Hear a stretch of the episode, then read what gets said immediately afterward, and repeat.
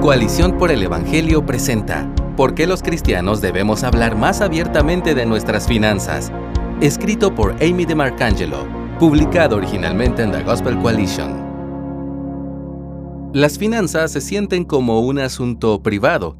Sin embargo, afectan tanto a nuestras vidas y revelan tanto sobre nuestros corazones que me pregunto si deberíamos hablar más abiertamente sobre ellas. ¿Cuáles son las razones para hablar en nuestras iglesias con más transparencia de las finanzas? ¿Cómo podemos hacerlo? Incluso los que se meten de cabeza en temas delicados rara vez profundizan en este. Puede que nuestros corazones sean un libro abierto, pero el historial de nuestras tarjetas de crédito no lo es. Por muy cercana que sea una relación, resulta incómodo revelar detalles sobre nuestras finanzas. La única forma de superar esta incomodidad es recordarnos por qué es importante y estar dispuestos a abrirnos primero. Estas son tres razones por las que la transparencia en este tema es sabia. Número 1. Las finanzas son una causa común de conflictos matrimoniales. El dinero es un punto de tensión entre las parejas casadas, independientemente del nivel de ingresos y a menudo figura como una de las principales causas de divorcio. Para atender a las parejas que experimentan tensiones o desacuerdos financieros, nuestras iglesias deben ser lugares donde se hable del tema abiertamente y en detalle. Durante los primeros años de matrimonio, el dinero fue una fuente frecuente de disputas entre mi cónyuge y yo. Era fácil pintar un cuadro en el que yo siempre tenía la razón. Después de todo, yo tenía más inclinación a dar y menos inclinación a gastar. Pero cuando compartía los detalles de nuestras discusiones con amigos de confianza, estos les ayudaban a discernir los pecados que yo había ignorado. A menudo, mi preocupación por el materialismo de mi cónyuge estaba envuelta en mi orgullo más que en su santificación. Odiaba cómo ese televisor caro afectaba nuestra imagen y estaba más motivada por mi gloria que por la de Dios. Si retenemos los detalles, es difícil dar y recibir consejo como deberíamos, incluso podemos agravar los problemas. ¿Cómo podemos ofrecer sabiduría y ayuda sin comprender los detalles y la dinámica? Hay un enemigo al que le encantaría amargar los matrimonios tentándonos a mantener nuestros desacuerdos en privado. Podemos fortalecer nuestra unidad hablando con regularidad de asuntos de dinero y compartiendo francamente con amigos y líderes de confianza cuando lleguemos a un punto de desacuerdo. Estas son preguntas que deberíamos plantearnos regularmente para fortalecer nuestros matrimonios. ¿Tomas decisiones financieras importantes sin el apoyo de tu cónyuge? ¿Ha expresado tu cónyuge su preocupación porque seas frívolo o tacaño con el dinero? ¿Has escuchado con humildad su punto de vista? ¿Están orando juntos sobre cómo administrar mejor el dinero que Dios les ha confiado? ¿Hay que reconstruir la confianza que se ha roto?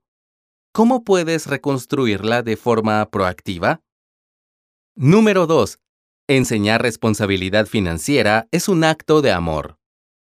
Las deudas agobian a muchos. A veces es inevitable, por lo que no debemos hacer juicios prematuros.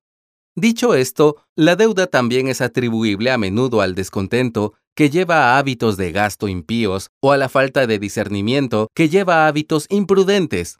Las consecuencias hunden a innumerables cristianos en la crisis.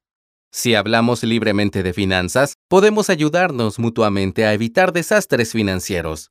Buscar humildemente la opinión de personas más sabias reducirá los errores comunes.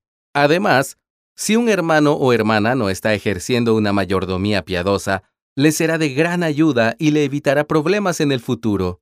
Las escrituras no dicen explícitamente cuánto debemos gastar en una casa, ropa o una carrera. No detalla cuál debe ser nuestro presupuesto para compras o vacaciones. No dice cuánto debemos ahorrar, pero sí proporciona principios para aplicar. Todos hemos sido llamados al contentamiento y al autocontrol, por lo que deberíamos ayudarnos unos a otros a luchar contra los insaciables ídolos de la riqueza y el materialismo.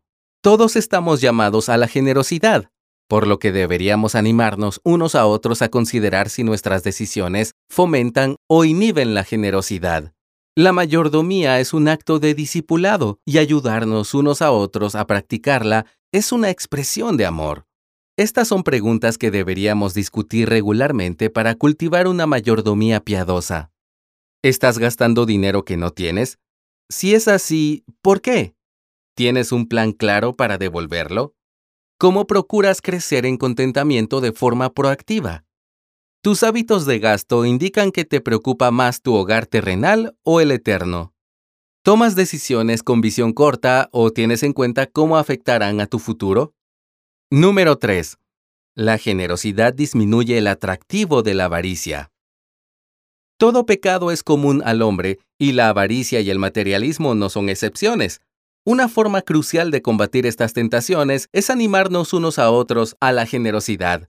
En las escrituras abundan los ejemplos. Job era conocido y respetado por su generosidad con los necesitados.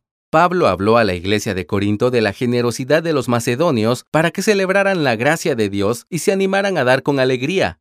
Jesús llamó la atención de los discípulos sobre la viuda pobre que dio los ahorros de toda su vida en la ofrenda del templo. Saqueo, en un acto público de arrepentimiento, declaró que daría la mitad de sus ingresos a los pobres. Aunque nunca debemos hacer alarde de nuestras ofrendas para ser vistos por los demás, sí debemos hablar de ello para que la iglesia sea santificada.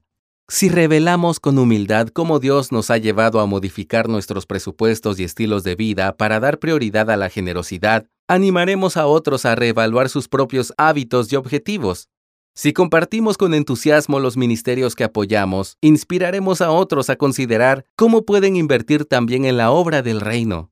La razón para hablar de dar no es jactarse, sino estimular.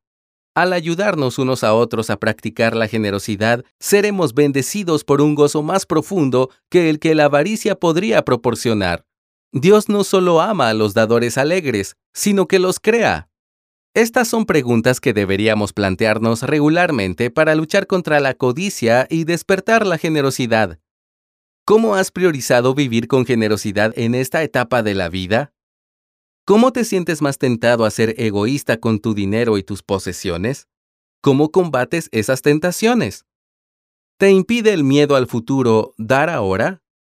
¿Cultivas la compasión por los pobres y la pasión por las iniciativas del Evangelio? No cabe duda de que abordar estas preguntas resultará incómodo al principio, pero estas conversaciones no serán normales hasta que las hagamos normales. Toma la iniciativa ábrete en el grupo pequeño o toma un café con alguien de la iglesia. Luego comparte con humildad. Pregunta con gracia y confía en que Dios obrará a través de la incomodidad para producir el fruto de la santidad. Gracias por escucharnos. Si deseas más recursos como este, visita coaliciónporelevangelio.org.